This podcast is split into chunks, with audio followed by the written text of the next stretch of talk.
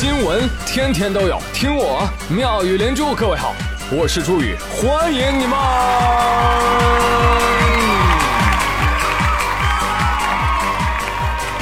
谢谢谢谢谢谢各位的收听啦！学生党们，哦，考完试了吧？嗯，没考好吧？滚滚滚，都给老子滚！啊？为什么？方法不对，对吧？所以今天听我节目的学生有福了，宇哥教你优秀的学习方法。第一个呢，就是渗透学习法啊，你听过没有？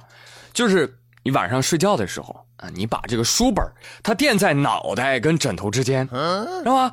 根据科学道理呢，你知道。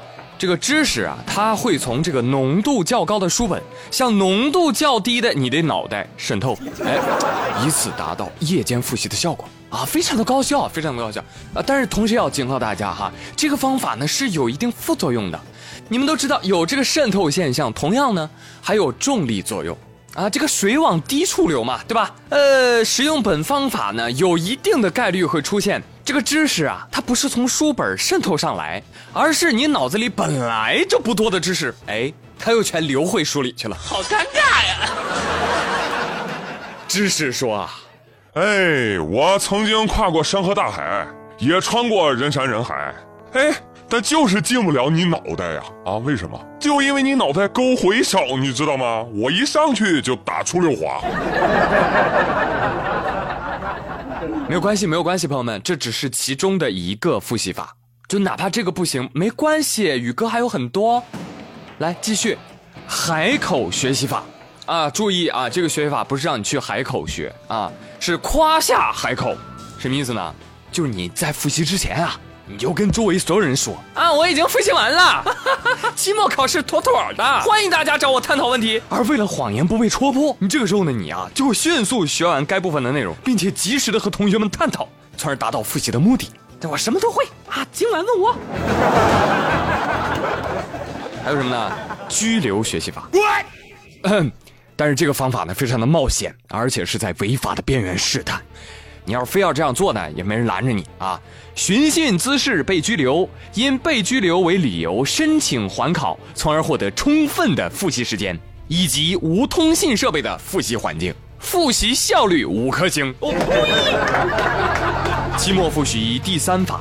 同归于尽复习法，多听宇哥节目，多转发宇哥节目到你的同学群，让同学好奇点进来听，浪费对方的学习时间，以此耗费彼此的复习时间。期末复习第四法，放弃复习法，反正也考不过了，不如现在就开始放寒假吧。现在开始放弃复习，静待挂科。可以提前开始放假，并以此获得一个寒假的复习时间。啊，当然我知道你们有的人都考完了，没关系，下一个假期走起，对吧？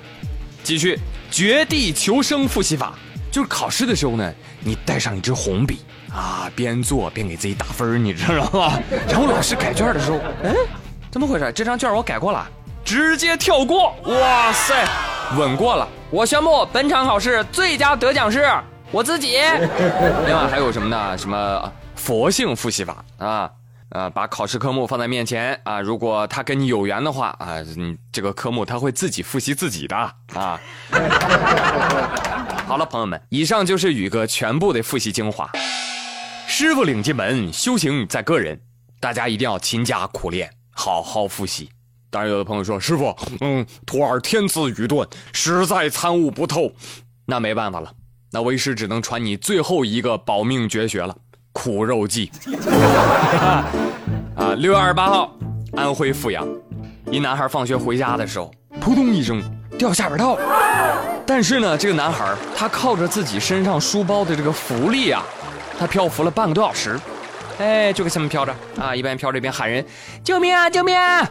一路过市民见状，哎，将孩子救起。哎，随后呢，消防队员也赶到了啊，共同把这个孩子送到了医院啊。送医途中，男孩子对救援人员说：“谢谢叔叔，不客气，小朋友。但是叔叔，啊，我我书包呢，叔叔？刚刚大家把我救上来，可是我的书包却没有上来，能不能找到它之后还给我？哎，就是就是啊，里面还有刚写完的作业呢，可不能丢了呀，丢了还要再写一遍呢。呵呵呵虽然作业没写完，但正好可以不用写了。小朋友没事儿，不要担心啊，你这个是特殊，是意外，知道吧？你去学校，你跟老师说明原委，老师会原谅你的。不可能，我跟老师怎么说？我跟老师说，老师，老师，虽然你可能不信，书包为了救我，自己牺牲了。你觉得老师能信我吗？啊，好好好，呃，消防哥哥还是努把力啊，帮他把书包找回来哈。你可真行啊，顾头不顾腚。要说现在小朋友啊，还是很幸福，为什么？你想以前我们那个时候的书包，我的天哪，还浮起来，重的就像个沉塘石，好不好？我敢说，我要是背着当时我那个书包掉井里，我跟你说，消防叔叔连根毛都找不着，你信不信？哎，但是呢，这个小朋友因为书包得救了，所以说读书哈，确实能让你走得更远啊，知识改变命运是有道理的，但前提是那书包里不能有太多的书，你知道吧？哎，论减负的重要性。哎，不过讲真啊，读书接受教育真的是有用，不仅是学知识，还有修品性。这一点我就得夸夸日本了。这个日本国民的素质高啊，那是有口皆碑的啊。三号世界杯，那日本被比利时给逆转淘汰了。哪怕是淘汰了，人日本球迷就是离开的时候，照样把观众席的垃圾通通带走。那不仅是球迷哈，连日本球队也是一样。负责场地工作的这个国际足联的工作人员啊，事后到日本队的更衣室去看了一下，啊，我的眼睛干净的，就差点没闪瞎，你知道吗？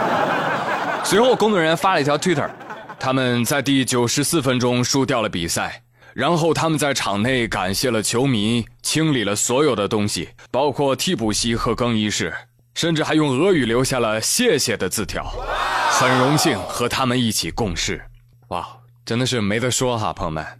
我还记得之前有人质疑说，说日本球迷是因为赢球开心了才去捡垃圾，殊不知啊，这是一直以来人家的好习惯。昨儿输球了，他们的球迷啊是哭着打扫完场地的。对此，中国队的球迷表示不乐意了。怎么了？我们中国队的世界杯更衣室那也是一尘不染呐，一点垃圾没留下呀，完全没有人类活动过的迹象。啊，对对对，为了不弄脏更衣室，所以我们决定。不去。据路边社消息，赛后呢，日本球迷捡拾垃圾和球员打扫更衣室被报道之后，引来其他球队和球迷的强烈不满。哎呦，这种事情哦，本来没有人做的，但是有人一做了，就被当做模范了，就会给其他没有这么做的人带来道德压力哦。一位球员私底下跟媒体如实说，他希望其他球队一起排挤日本队，别让他们把世界杯的杯风呸。风气带坏了，这怎么说呢？客观的来说，哈，真得夸夸日本队，跪着晋级，站着淘汰啊，已经尽力了。你知道他的对手比利时世界排名第三，好吧？日本世界排名六十一，差距那么大，是吧？踢红魔还能踢这么好，真的。现在中国足球跟日本足球的职业化几乎同时起步。贺伟说的，现在已经是两个不同层级的故事了。好了，不说了，说多了反动，好吧？而更让很多网友泪流满面的是场边看台上那幅巨大的大空翼海报。说到这儿，很多零零后不知道我在说什么。足球小将，了解一下啊！啊，你你看看我们的孩子天天看什么？熊大熊大，光头强来了！啊，你天天看光头强，你能学会伐木吗？你？当然了啊，可能过二十年，说不定咱会有一批优秀的会斗熊的伐木工，对吧？有一批会发展养殖产业，并且只会养羊和狼的农村企业家。哎，所以真的是文体不分家哈，文化体育一定是相辅相成、互相促进的，好吧？哎，当然了，咱也不能妄自菲薄，对不对？咱也有擅长的，对不对？我们就比较擅长玩手机，对不对？所以你看，我们是手机生产大国嘛，技术领先啊，是吧？世界杯的赞助商之一，那个什么 vivo 最近出了部手机叫 Nex，啊，这这部手机有点意思啊，升降手机摄像头，就是正面是全面屏，找不到摄像头，结果你一自拍，咔，摄像头就升起来了。但其实呢，很多人对它感兴趣啊，哎，不仅仅是因为这个功能有多厉害，而是背后的疑似流氓软件不干正事儿引起了公愤。あれ？是怎么回事呢？有网友说了，说这个可升降摄像头的设计啊，非常的六六六啊。有人在使用的时候发现啊，你在用手机的时候啊，你明明没有自拍，这摄像头它还会嗯升起来啊，偷偷看你一眼，然后再嗯默默的收回去。一开始呢，你以为是手机故障，后来发现啊，是某些有相机权限的 App 在用户不知情的情况之下，不定时的偷拍周围的环境。可是呢，普通的手机它摄像头它又不会动，是吧？哪怕偷拍了，你也不知道。所以 vivo 的这个 Nex 突然成为了那些流氓 App 的鉴定器。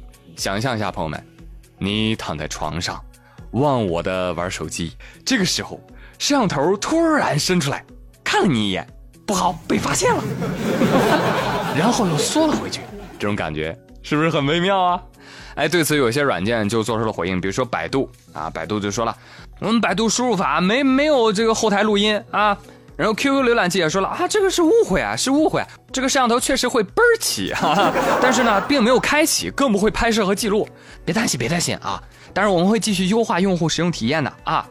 所以元芳们，你们怎么看啊？你觉得手机 app 有没有在偷偷窃取你的个人隐私呢？我们也呼吁，是时候推出一款拍照时弹出摄像头、录音时弹出麦克风、拨号时升起 SIM 卡、联网时弹出天线、定位时伸出 GPS 模块的全方位隐私手机了。然后你想啊，买回来刚下俩 app，往这种手机上一装，手机当就变变形金刚了，你知道吗？纯属无奈的调侃，只是希望我们的隐私真的能够受到保护，好吗？好了，朋友们，今天的妙连珠就说这么多，我是朱宇，感谢收听，明天再会喽，拜拜。